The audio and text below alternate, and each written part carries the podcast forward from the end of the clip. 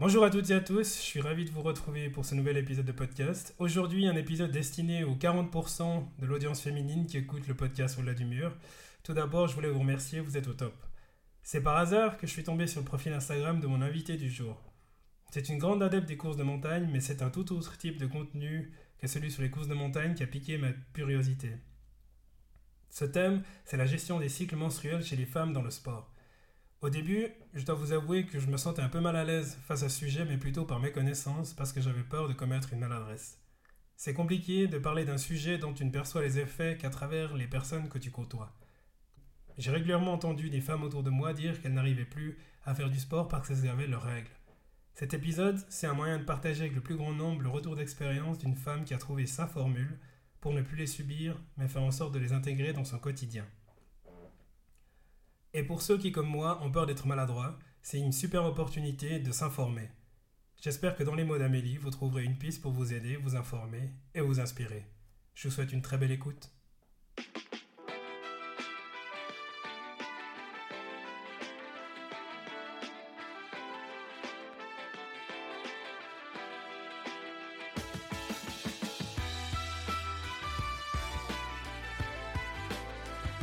Bienvenue dans le podcast Au-delà du mur, le podcast destiné aux coureurs amateurs. Je suis Hugo Cabral. Deux fois par mois, je vous donne rendez-vous pour aborder les sujets comme l'organisation quand on n'a pas de temps pour faire du sport, la nutrition avec des conseils pour toute la famille, ou encore la préparation mentale afin d'atteindre vos objectifs tout en jonglant avec vos responsabilités parentales. Restez à l'écoute pour des conseils pratiques et des interviews inspirantes pour vous aider à construire votre propre champion.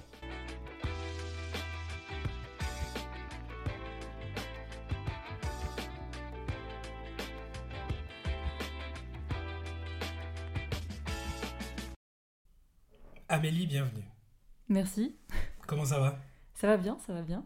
Le petit générique euh, t'a plu, ça va T'es ouais, dedans ouais. maintenant Ouais, ouais, je l'ai écouté plusieurs fois ces derniers jours. Ah ouais? Ah t'as cheaté, t'as cherché à ouais. t'imprégner un peu pour savoir. Oh là là. Il fallait travailler un peu. hein. Ouais, ouais, non, non, mais ça va, ça va. Tu viens raconter ton histoire, donc c'est très facile. C'est très facile. En tout cas, merci beaucoup d'être là aujourd'hui. Euh, avant de débuter, petite question pour se mettre un peu en jambe. Euh, c'est quoi ce GOAT que t'as à côté d'Amélie? C'est un DAU, c'est ça?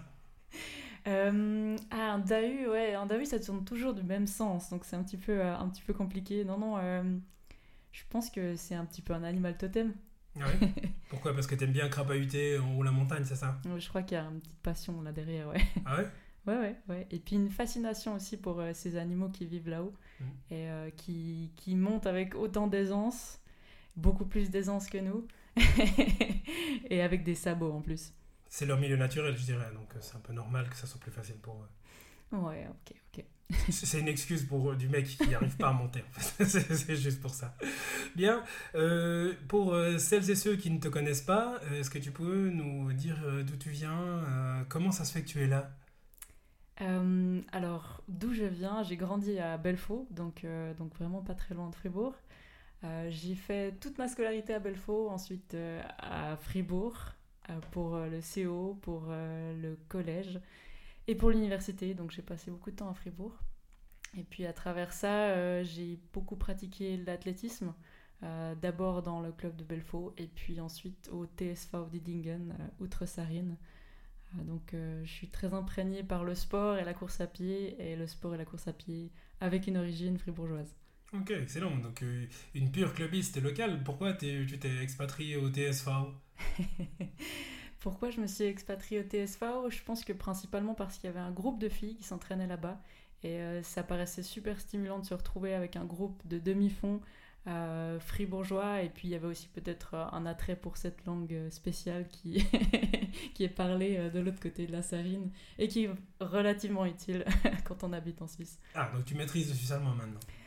Maîtriser, euh, je pense jamais totalement quand on a parlé euh, le français depuis tout petit, mais je pense que je, je, je me débrouille pas trop mal. Une des raisons pour laquelle, la raison principale en fait pour laquelle euh, tu es là aujourd'hui, d'ailleurs je l'ai dit en introduction de, de l'épisode, c'est le contenu que tu publies sur ton profil Instagram.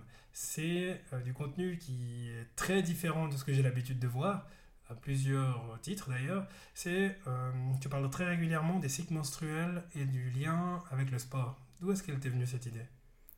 Alors, donc il faut savoir que j'ai étudié le sport à l'université, donc j'ai fait un bachelor et un master en, en sport santé recherche à l'université de Fribourg. Et puis, durant mes dernières années d'études, j'ai commencé à m'intéresser au cycle menstruel. Je pense principalement parce que, en tant que sportive, été longtemps sous contraception et à un moment donné, j'ai eu envie d'arrêter. Euh, j'ai envie de retrouver un cycle naturel. Et puis, en fait, finalement, à ce moment-là, je me suis posé la question de qu'est-ce que ça avait comme impact ou qu'est-ce que ça avait comme euh, répercussion sur mon entraînement et mes performances. Et puis, en fait, je me suis rendu compte qu'en ayant fait 5 ans d'études dans le domaine du sport, c'est un sujet qu'on n'a jamais abordé, euh, qui n'a jamais fait l'objet de, de, cours ou de publications que j'avais pu lire. Et puis là, bah, j'ai commencé à gratter. Et puis et puis je me suis rendu compte que j'étais pas la seule sur cette terre à commencer à gratter sur ce sujet-là et que depuis 2019 finalement c'est un sujet qui commence à, vraiment émerger, dont on parle beaucoup plus et puis euh, il y a encore beaucoup de choses à faire mais, mais c'est un sujet très très actuel. 2019 donc euh, le lien est facile à faire avec l'éventuelle vague violette de 2019 donc il y a plein de sujets en fait qui, ont, qui sont sortis un peu de la boîte de Pandore et puis euh, ça c'est celui qui t'a le plus attiré en fait. Ouais, je pense que c'est celui qui m'a le plus attiré, d'une part parce que euh, j'ai toujours été très attirée par la, physiologie de l'exercice pour comprendre vraiment quels sont les mécanismes sous-jacents euh, de, de, la physiologie du sport. Et puis finalement, ben, le cycle menstruel fait partie vraiment de, de cette partie du, des sciences du sport et puis, euh, et puis est super intéressante. Enfin, le, le système endocrinien, c'est un sacré merdier. Mais c'est super intéressant d'aller creuser dans, dans cette partie-là. Bah donc j'imagine que quand tu as, commencé à t'intéresser à ce sujet-là, donc tu t'es rendu compte qu'il n'y a pas simplement de monde qui se posait des questions, mais qu'en était-il des, des, réponses? Est-ce que tu as trouvé facilement des réponses à tes questions? Euh, Non. Ça a été super compliqué parce que hum, finalement, bah, il n'y a pas beaucoup d'articles. Enfin, quand j'ai commencé à m'intéresser à ça, il n'y avait pas beaucoup d'articles scientifiques. Alors c'était d'une part un peu compliqué parce que les conclusions étaient était assez, euh, assez difficile à avoir et puis il n'y avait pas vraiment de, de, de pesant scientifique qui pouvait nous donner des réponses. Par contre, ce qui était cool, c'était qu'il n'y avait pas beaucoup d'articles, donc euh, il n'y avait pas besoin de potasser PubMed pendant, pendant des jours pour trouver les articles qui étaient, qui étaient disponibles. Quoi. Mmh. Et bah, donc, tu te rends compte qu'il n'y a rien, il n'y a rien du tout. Et puis pour faire euh, peut-être le parallèle, c'est de nouveau, bah, quand on fait des études, en général c'est plutôt l'homme blanc d'un certain âge, donc les femmes sont mises de côté, les, gens qui ont une autre origine ethnique que caucasien sont également mis de côté. Donc comment est-ce que tu te structures pour te dire, ok, à partir de maintenant, euh, à chaque fois que je vais trouver une recherche, bah, je vais la classer comme ça pour permettre justement de progresser de manière itérative? Euh, Bon, je pense que c'est pas si compliqué que ça parce que finalement, euh, bah dans le monde scientifique par rapport au sujet du cycle menstruel, il y a, une seule chose euh, qui a posé beaucoup de problèmes jusqu'à aujourd'hui, c'était la qualité des études. Donc comment on a fait pour tirer certaines conclusions en fonction euh, des phases du cycle, puis comment on a déterminé les phases du cycle. Et ça, c'est le premier nœud du problème, c'est que finalement, le cycle menstruel, c'est des variations hormonales qui, qui, se, qui se passent sur, euh, on va dire, 28 jours, 30 jours, enfin, ça dépend vraiment des femmes.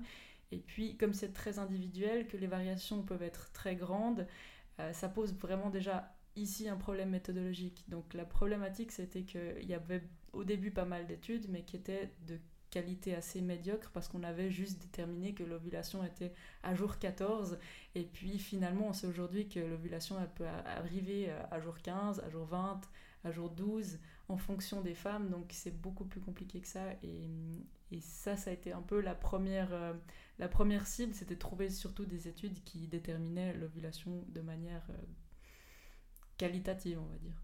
Et t'y arrivé Ouais, il y en a quelques-unes. Il y en a quelques-unes. Et puis il y a quelques méta-analyses aujourd'hui qui sortent euh, avec, euh, avec vraiment des, des, une méthodologie qui est déjà beaucoup bien meilleure aujourd'hui. Donc euh, non, ça, ça, bouge bien. Ça mm. bouge bien dans le monde scientifique. Parce que on, on dit toujours aussi, enfin j'entends en tout cas très souvent dire, il n'y a pas un seul type justement de règles. D'ailleurs, tu viens de le confirmer. Donc est-ce que on arrivera à prédire ou à définir un modèle prédictif de, du cycle menstruel des, des femmes à l'avenir?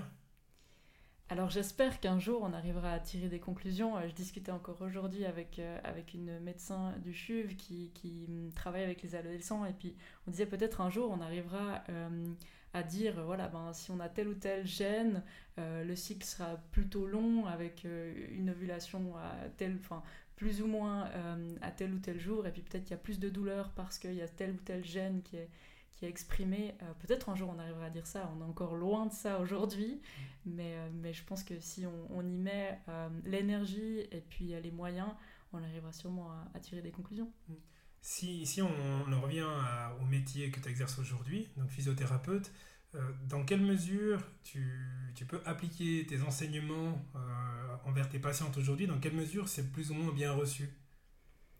Euh, Alors, je, je, je, dirais que j'aborde pas forcément tout de suite le sujet du cycle menstruel avec ben, c'est principalement dans le cas d'athlètes ou même ou même de, de personnes qui, aiment juste un petit peu pratiquer le sport mais souvent on arrive sur le sujet un peu par hasard et puis, euh, ce que je trouve intéressant, ben, c'est qu'on arrive à ouvrir une conversation assez rapidement. Et puis, on sent qu'il y a vraiment euh, une volonté du côté euh, féminin de, de peut-être ben, partager ses expériences. Et, hum, il y a vraiment une énergie qui, qui, pousse à, vouloir s'exprimer et puis vouloir comprendre un peu qu'est-ce qui se passe. Donc, c'est chouette. Mmh. Bah, si on en vient aussi à un autre trait de caractère chez toi, c'est que tu disais avant que tu étais quelqu'un de très sportif. Donc, tout ce que tu apprends, euh, quel est le lien ou quelle corrélation est-ce que tu as pu établir euh, avec ta pratique sportive et dans quelle mesure ça a pu t'aider? Je pense que tout ce que j'apprends, j'aime aussi le tester mmh. et, j'aime creuser euh, ce que je vis tous les jours. Donc je pense que c'est toujours un, lien entre la pratique et, et puis la théorie que j'ai besoin d'expérimenter. En fait, je pense que j'ai vraiment besoin d'avoir ces deux, ces deux côtés-là. Et, c'est très intéressant d'avoir les deux. Ouais. Et chaque mois se suit et se ressemble, ou euh, dans le sens où bah, tu sais, 28, 30 jours, tu sais, au niveau de ta planification sportive, bah, il y a 30 jours dans le mois, tu sais que à un certain stade où justement bah, tu commenceras à éprouver les premières douleurs, donc tu vas entrer plutôt dans un autre cycle dans ton programme d'entraînement, ou c'est quelque chose que tu ajustes euh, Alors, je vois plutôt ça souvent comme une trame de fond. Et je pense que c'est un petit peu la clé aujourd'hui. Bon, déjà, il faut, il faut connaître sa trame de fond, enfin, c'est-à-dire vraiment avoir une, toile ou, une peinture, de se dire, ok, ben pour moi, ça se passe comme ça, début du cycle, euh, enfin, premier jour de règle, je me sens au fond du bac. Euh, donc, c'est vraiment un moment où l'énergie est vraiment basse. Ensuite, il y a peut-être 3-4 jours où je commence à sentir que, que l'énergie monte. Et puis, euh, et puis c'est le moment où je me sens plus énergique ensuite. Et puis après, il y a une baisse d'énergie. Et, je pense que c'est à voir comme une trame de fond. Et je pense qu'il y avait, il y avait une idée à un moment donné d'expliquer le cycle menstruel avec, euh, avec les saisons. Et finalement, je pense que cette, cette idée-là, elle est assez intéressante parce qu'elle permet de, d'imaginer qu'il y a toujours les saisons qui, qui se chevauchent. Et puis, ben, on pourrait dire, ça dépend vraiment des personnes. Mais par exemple, pour moi, je sais très bien que euh, juste avant les règles, c'est clairement l'hiver. Euh, c'est qu'il fait noir, il faut sortir la fondale, il faut se pousser à mort pour, euh, pour partir courir. Et puis premier, deuxième jour de règle, c'est aussi toujours un peu l'hiver, début de printemps, il y a peut-être encore de la neige, c'est un peu difficile. Et puis après, ben, à partir du 2 troisième jour, je me sens vraiment toujours plus énergique, je peux entamer mille choses, je peux avoir 12 projets en même temps, je peux m'entraîner presque trois fois par jour parce que j'ai beaucoup d'énergie. Et puis euh, passer la période d'ovulation, je sais qu'ensuite, ce sera une trame un peu plus douce, aura un petit peu moins d'énergie, mais qui me permet quand même de m'entraîner. Et puis, euh, puis après, ben, on retourne dans l'hiver. Et, et, ça donne aussi un rythme, euh, ça donne vraiment une idée un petit peu de comment on peut euh, agencer les charges, mais seulement si on a pu définir vraiment cette trame individuelle. Et ça, c'est le plus gros job, c'est apprendre à se connaître et puis apprendre à savoir quand est-ce que c'est son hiver, quand est-ce que c'est son été, quand est-ce que c'est son automne bah, du coup, je vais me, je vais m'imaginer euh, que je suis une femme et je dis, euh, du coup, comment est-ce que je définis ma trame? Je commence par quoi? Bah, on commence déjà par, euh, par définir la longueur de son cycle, donc de, tenir un journal pour savoir déjà la longueur du cycle, parce qu'on sait que, bah, on dit que c'est 28 jours, mais on sait aujourd'hui que bah, pour certaines, c'est de, fin, ça peut être 24, 25, 32, 34 jours, on dit hein, entre 21 et 35 jours. Donc c'est une grosse variabilité d'une femme à l'autre. Donc déjà d'avoir la durée de son cycle, c'est super important. Et puis après, si on veut vraiment comprendre un petit peu la prédominance de chaque hormone, donc on sait que dans le cycle menstruel, le premier jour, c'est le jour euh, du nouveau cycle. Après, il y a la phase folliculaire qui est, déterminée jusqu'à l'ovulation. Et puis l'ovulation, après l'ovulation, c'est la phase lutéale. Et puis ben, pour savoir quand est-ce qu'il y a la phase folliculaire et quand est-ce qu'il y a la phase lutéale, il faut déterminer l'ovulation. Et là aujourd'hui, j'espère qu'on va faire un petit peu des progrès pour, euh, pour pouvoir de manière euh, rapide et à moindre coût surtout déterminer l'ovulation. Parce que finalement, euh, aujourd'hui, on a comme moyen pas très cher, on a la température corporelle qui peut être mesurée avec un, un, un, thermomètre une fois par jour, au matin au réveil, même avant de s'être levé, mais c'est relativement contraignant. Euh, on a aujourd'hui euh, des, entreprises qui mettent sur pied, enfin qui, ont développé des, outils comme des bagues de température corporelle, des choses comme ça, qui sont relativement chers mais qui marchent assez bien parce qu'on peut les porter la nuit et puis ça diminue la problématique de se dire bah, avant que je me lève il faut vite que je prenne encore la température et, c'est relativement contraignant donc ça c'est déjà un petit peu plus intéressant. Sinon il y a les tests d'ovulation mais les tests d'ovulation c'est aussi encore euh, un grand marché et les tests d'ovulation, des fois ça marche pas et, et, en fait on sait même pas pourquoi et ça, ça génère aussi pas mal d'anxiété parce que si on fait 12 tests et qu'ils sont tous négatifs, on se dit mais qu'est-ce qui se passe avec moi? Et ça c'est ce que j'ai un peu euh, pu retirer aussi de mon travail de master, euh, de dire ben, finalement c'est quand même relativement anxiogène de commencer à réfléchir euh, quand est-ce qu'il y a l'ovulation, quand est-ce que je peux... Enfin, et, j'espère que dans le futur, on fera un petit peu des, des progrès là-dedans et qu'on va pas devoir mettre, euh, je sais pas, 12 euh, 000 francs pour avoir quelque chose qui est planté dans le bras et qui détermine son taux d'œstrogène et de progestérone en temps, euh, en temps réel. Mais ouais, on verra. Ça va aller. Mais déterminer l'ovulation, ça permet déjà ben, de savoir un petit peu quand est-ce que la phase folliculaire se passe et quand est-ce que la phase lutéale se passe. Et puis après, ben, c'est notifier, c'est tenir un journal. Et puis ce que j'aime bien dire aussi, c'est qu'il faut tenir un journal euh, sur tout le cycle, parce qu'on donne beaucoup d'importance à la part euh, des menstruations, donc euh, les jours de règles et les jours avant les règles, qui sont souvent des jours douloureux, des jours où on n'a pas beaucoup d'énergie.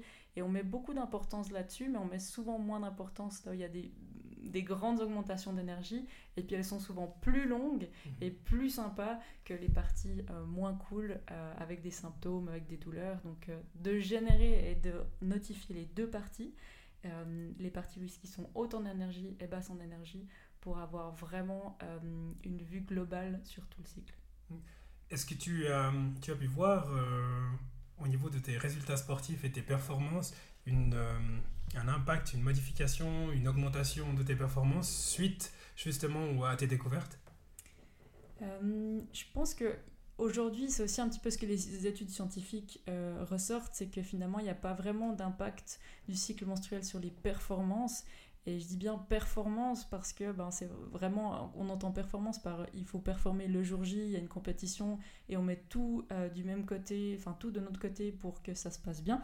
Donc là, il n'y a pas vraiment d'impact. Je pourrais dire que de mon côté, il n'y a pas vraiment d'impact non plus. Je pense pas que je me suis dit, ah ben là, mince, c'est euh, jour 3 de mon cycle, j'ai une compétition et ça va mal se passer et ça, c'est mal passé. Par contre, je connais des patterns et des choses auxquelles il faut, il faire attention. Et, euh, et si euh, une compétition tombe à une certaine, un certain jour de mon cycle, je sais qu'il faudra que je mette toutes les chances de mon côté. Peut-être que je fasse un petit peu plus de récup pour être en forme le jour J. Dans, dans la partie euh, discussion, euh, enfin, dans la partie technique, quand tu m'expliquais justement comment euh, déterminer son cycle, j'ai, alors je suis pas un expert, mais il y avait un côté très scientifique dans, dans les propos que tu tenais. Tu as terminé quand ton travail de master? Je l'ai rendu fin août. Voilà. Donc, ce qui explique la fraîcheur et la clarté des propos, même pour un profane, le profane que je suis. Il y, y, avait aussi une question. Alors, tu parlais, enfin, on parlait au début du fait que c'était un sujet qui était euh, pas, très, euh, pas très documenté. Euh, si on revient aux prémices quand tu faisais du sport et que tu étais plus jeune, comment est-ce que tu gérais ces, ces sensations-là? Parce que tu n'avais pas les informations que tu as aujourd'hui. Donc si tu pouvais revenir en arrière, déjà, comment est-ce que tu le vivais? Je pense que ben, on, parlait de l'intérêt que j'ai eu pour ce sujet qui a peut-être commencé ben, il y a quelques années, mais finalement c'est un, intérêt que j'avais ben, depuis très longtemps. Je me rappelle encore mon travail de maturité. Je l'avais fait sur les carences en fer chez les athlètes féminines. Donc euh, j'étais déjà bien imprégnée de ce sujet. Mais euh, c'est vrai que ben, euh, quand j'ai commencé à avoir mes règles, j'ai eu assez rapidement des règles très abondantes, donc j'ai perdu énormément de fer, j'ai eu énormément de problèmes de, de fer. Et puis c'est vrai que c'était un sujet. Alors j'ai eu la chance d'avoir une, une entraîneur qui était une entraîneur femme, avec qui la discussion était assez, assez facile à aborder. Mais on en parlait. je me rappelle qu'elle avait essayé de trouver des solutions aussi pour que bah, je sois moins en carence de fer et puis que je sois moins, euh, moins euh, tous les six mois euh, en énergie très très basse. Mais on n'avait pas de solution et puis, et puis on, tâtonnait sur... En, vrai, la, seule solution qui était proposée, c'était souvent la contraception. Et, et je pense qu'il y a aujourd'hui d'autres solutions. Et je pense que, alors j'ai fait avec, mm. j'ai un peu serré les dents. Mm. Euh, bien sûr que, que enfin, s'il y a des symptômes, des douleurs, ben, c'est sûr que, que serrer les dents, ça aide. Mais je pense que pouvoir en parler ouvertement, ça aide déjà à mieux comprendre. Et puis ça mm. aide déjà à avoir peut-être ben, plus de bienveillance envers soi-même et puis avec un entourage aussi qui est peut-être plus bienveillant. Et si on, du coup, si on transpose la situation que tu as vécue quand tu étais plus jeune à l'athlétisme aujourd'hui, comment est-ce que tu le perçois? Est-ce qu'on a progressé ou est-ce que c'est toujours plus ou moins la même chose? Je pense qu'aujourd'hui, on a progressé, ouais. Et je pense que mm, les réseaux sociaux euh, ont joué un rôle assez intéressant parce que c'est vrai que ben, maintenant, il y a quand même beaucoup de choses qui, qui sont euh, beaucoup moins tabous parce qu'on en parle premièrement sur les réseaux et puis après, on arrive peut-être mieux à en parler euh, dans la vraie vie. Donc, je pense que de ce côté-là, oui, ça a bougé. je pense que c'est encore difficile. Dans le monde du sport, d'aller sur ce sujet. Et je trouve super chouette aussi que ben, tu, tu aies eu envie de, de, faire un podcast là-dessus parce que finalement, ben, la jante masculine est souvent un petit peu euh, démunie face à ça. Et puis aujourd'hui, je ne saurais pas sortir les chiffres, mais euh, la majeure partie euh, des personnes qui coachent des athlètes, c'est encore des hommes. Donc ça reste encore une barrière qui est là aujourd'hui et que, qui, doit être, qui doit être enfoncée. Ah, clairement. Et euh, enfin, la majorité des, des, personnes qui coachent des athlètes, c'est des hommes. Et quand tu as, as, choisi ton travail de master, tu me disais d'ailleurs en préparation de l'interview que c'était. Enfin, il n'y avait que des hommes pour pouvoir te suivre. Donc, comment est-ce que tu t'y es prise du coup pour euh, trouver quelqu'un qui voulait bien être d'accord de faire comme moi aujourd'hui, bah, se jeter dans le vide dans un sujet que finalement on ne maîtrise pas du tout? Ouais, c'est vrai. Bah, la première personne à qui, à qui j'ai demandé euh, de, suivre mon travail de master, euh, bon, elle a été très, très ouverte. Enfin, J'avais déjà justement avec cette personne fait un travail de, de, séminaire sur ce sujet. Mais, mais la réponse a été, ben, moi, c'est pas mon domaine déjà. Et en plus, euh, je me sens pas de, me lancer là-dedans. C'était très juste de sa part. Mais c'est vrai que, que je me suis heurtée un peu à un mur. Et puis après, ben, on m'a redirigé vers des, vers des personnes qui étaient, qui étaient tout à fait aptes à suivre. Euh, c'était aussi principalement des femmes, mais il y avait aussi euh, dans l'équipe qui m'a suivi, il y avait aussi euh, des hommes qui étaient super intéressés sur le sujet. J'espère en tout cas que le, le, groupe avec qui j'ai fait mon travail de master va continuer à, essayer de creuser ce sujet. Mmh. Et au niveau conscience collective, si je me dis, ok, bon, bah, il y a Amélie Berchi, à son niveau, elle a fait, elle a fait tout ce qu'elle a fait, ce qui est extraordinaire. Comment est-ce que euh, tu files un immense coup et tu fais un home run et puis que tu envoies ce genre d'informations, genre à Suisse Olympique. Est-ce que tu perçois que à ce niveau-là, ils ont déjà compris, peut-être pas Suisse Olympique, mais oui, Suisse Olympique et toutes les institutions sportives. Est-ce que tu sens qu'il y a déjà ce genre d'informations ou de, de préoccupations qui commencent à, germer? Oui, clairement. Bah, en fait, chez, Suisse Olympique, c'est aussi euh, un organisme vers lequel je m'étais tournée pour mon travail de master. Euh, malheureusement, personne n'a pu me suivre là-bas, mais j'ai eu beaucoup de contact avec eux. Et eux, je crois, en 2020, si je dis pas d'erreur, ou peut-être 2021, ont créé tout un onglet sur leur site euh, dédié à l'athlète féminine. Donc il y a un gros travail qui se fait de ce côté-là. Ils ont tout un pôle qui, fait vraiment de la recherche et puis qui fait un travail de fond pour, euh, pour essayer de véhiculer euh, une image positive sur toutes les spécificités de l'athlète féminine, parce qu'on parle aujourd'hui du cycle menstruel, mais, mais le cycle menstruel ne touche pas non plus toutes les femmes. Et puis, euh, il y a aussi beaucoup d'autres aspects de l'athlète féminine qui doivent être creusés aussi. Et donc, il te sollicite régulièrement, étant donné que tu as un réservoir d'informations. J'aimerais bien, après, on verra peut-être que, que l'avenir me portera quelque part d'autre. Suisse Olympique, si vous nous écoutez, c'est pour vous. Si on en revient à, un élément, euh, un fil conducteur du podcast, c'est le sport. Euh, je disais aussi en, introduction que je suis entouré d'un certain nombre de femmes qui disent que quand elles, elles, ont leurs règles, justement, elles peuvent rien faire, elles sont clouées au lit. J'ai ma femme qui, de temps en temps, a des règles douloureuses. Elle peut rien faire. Pour toi, les règles, tu viens de me le démontrer en tout cas de par ton expérience que c'est compatible avec une vie sportive. Est-ce que tu recommandes formellement, là je pose la question, de faire du sport quand on a ses règles? Oui, clairement oui. Euh, alors, je vais mesurer un peu ma réponse, mais euh, clairement oui, parce que euh, on a suffisamment d'évidence scientifique qui nous disent que la pratique du sport, alors on n'a pas besoin d'aller pour des intervalles difficiles, une séance d'entraînement dure, mais une légère activité sportive permet de diminuer un peu les douleurs de règles. Euh, permet aussi des fois de diminuer l'intensité du flux. Euh, donc ça, c'est ce que les études scientifiques nous disent. Après, c'est sûr que ben voilà, chacun est individuel. Euh, il y a vraiment de grosses variations entre différentes manières de vivre cette période de règles. Donc je pense que l'activité physique peut être utilisée comme médicament pour réduire les douleurs de règles. mais il y a d'autres choses qui existent aussi. Et puis et puis j'espère qu'on en trouvera encore d'autres. Mais euh, clairement, il faut faire du sport quand on a ses règles. Le yoga aussi, euh, apparemment, euh, donc dans les études, ils disaient l'activité physique modérée et le yoga permettaient de diminuer les douleurs. Effectivement, avec tout ce que tu me racontes, avec le réservoir d'informations que tu as et le potentiel de bruit que tu peux faire, je me dis que tu n'es pas vraiment à ta place. Du coup, elle est où Amélie dans 10 ans? Elle est dans 5 ans euh, Elle fait plus de bruit, je sais pas. non, j'ai un, peu de la peine à me projeter, mais ouais, j'espère que, j'espère que je, je me vois en tout cas toujours euh, un petit peu à l'afflux de, de, euh, de, véhiculer une image positive dans, dans les spécificités de l'athlète féminine. Hmm. Mais on verra. Parce que et ce que j'ai aussi vu sur euh, tes réseaux sociaux, donc sur ton compte Instagram, qui est un peu plus habituel, c'est quand même des photos de toi euh, sur des trucs escarpés où tu te tiens à des câbles et tout. C'est euh, ta passion actuelle, dont on n'a pas beaucoup parlé, c'est la course de montagne. Comment est-ce que tu en es arrivé à là? Parce que entre le, C, le CA, le CS Belfaux et puis le TSV du Dingen, et jouer les DAU en haut la montagne, c'est quand même pas la même chose. Donc comment est-ce que tu as découvert cette discipline? Euh, je pense que j'ai des parents qui ont toujours aimé la, montagne euh, et je pense que eux ont peut-être euh, posé une petite graine à quelque part. Et il y a un moment donné où, où avec l'athlétisme, j'en ai eu un petit peu marre de tourner en rond dans un stade, je pense. j'ai aussi eu une période où, qui était assez imprégnée de blessures et puis je pense que retourner à l'athlétisme, c'était toujours difficile. j'ai fait un peu de course sur route, mais la route c'était pas très fun, je trouvais. Et puis euh, aussi, en 2015, j'ai commencé à travailler l'été dans une cabane de montagne.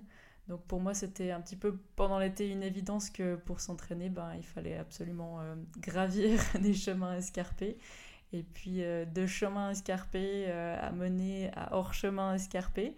Et je pense que ça s'est fait vraiment progressivement en travers de la montagne. Et puis à un moment donné où je me suis dit, ben, en fait, courir, courir en montagne, c'est vraiment vachement plus fun que la piste. Je confirme. Par contre, tu avais quand même des prédispositions qui sont certainement liées euh, bah, à ton passé dans l'athlétisme, qui font que tu as quand même un palmarès qui, est, qui commence à devenir intéressant quand même. Donc, euh, c'est très beau, les, les, compétitions auxquelles tu participes. C'est laquelle d'ailleurs la, euh, Rafraîchis-nous la mémoire, la dernière à laquelle tu as participé? La dernière course que j'ai faite, c'était l'extrême à Zermatt, donc une, une des courses de l'Ultrax de Zermatt. Euh, qui est une course euh, qui se déroule pour 70% hors des chemins. Euh, c'est une course un peu spectacle, enfin qui est très médiatisée, mais c'est vrai que c'est une course qui est, super intéressante parce qu'il y, a y a une partie sur chemin et puis après on sort des chemins, on descend dans des pierriers, on remonte dans des pierriers, on traverse des glaciers, on court sur des arêtes. Et ce côté aérien, ce côté un peu plus sauvage m'attire beaucoup. Et, j'aime beaucoup me dépenser dans ces, dans ces environnements qui, font un peu rêver, en fait, qui sont féeriques et, qui sont magnifiques. Mmh. Donc, euh, tu as, trouvé un peu ton élément, quoi. Donc, euh, tu vas rester en montagne à, nous faire, à nous poster des photos spectacles, justement, à l'extrême. C'était, c'était à l'extrême que j'avais vu la dernière photo. C'est exactement ça. Et si on en revient au, contenu des réseaux sociaux, tu parlais avant de faire du bruit sur les réseaux sociaux. Est-ce qu'il y a des, des, personnes qui te contactent via les réseaux sociaux pour poser des questions ou alors te dire non mais attends, euh, pourquoi est-ce que tu parles de ça ici, etc. Alors j'ai ouais, j'ai eu quelques, quelques sollicitations, euh, souvent mm, plutôt, euh, pas forcément, enfin plutôt bienveillants, plutôt en Mhm. disant ah ouais, euh, mais du coup tu penses quoi de ça Euh, Parce que c'est vrai qu'il y a, il- ben, comme il y a encore peu de- d'évidence scientifique sur les réseaux, on y va un petit peu de, de tous les conseils. Et puis il y a, il y a beaucoup de choses qui sont très intéressantes et qui sont très justes. Puis de temps en temps, il y a un peu des choses qui sortent de l'ordinaire. Et puis, et puis j'ai ouais, quelques demandes par rapport à ça, par rapport à est-ce que tu valides ou pas cette information. Donc les gens savent finalement où aller chercher l'info. Ouais, je pense. Après, ben, j'ai aussi, euh, aussi passé un petit peu de temps pour recruter les participants de mon étude et je l'ai fait via les réseaux sociaux. Donc euh, ça a aussi peut-être un peu, euh, un peu influencé ça. J'ai totalement, moi j'ai totalement en tête où tu seras dans 5 ans, mais euh, du coup je vais le garder pour moi et puis on se prendra un petit thé dans 5 ans et on verra si j'avais raison. Avec plaisir. Je te remercie infiniment d'être venu euh, me rendre visite Amélie et d'avoir répondu à mes questions. Euh, J'espère que ce contenu va aider un maximum de, de personnes et puis euh, qu'on va continuer à faire du bruit et puis que j'aurai apporté ma maigre contribution à ton succès. Je te souhaite très bon vent Amélie. J'en suis persuadée. Merci infiniment, à très bientôt. Merci à toi.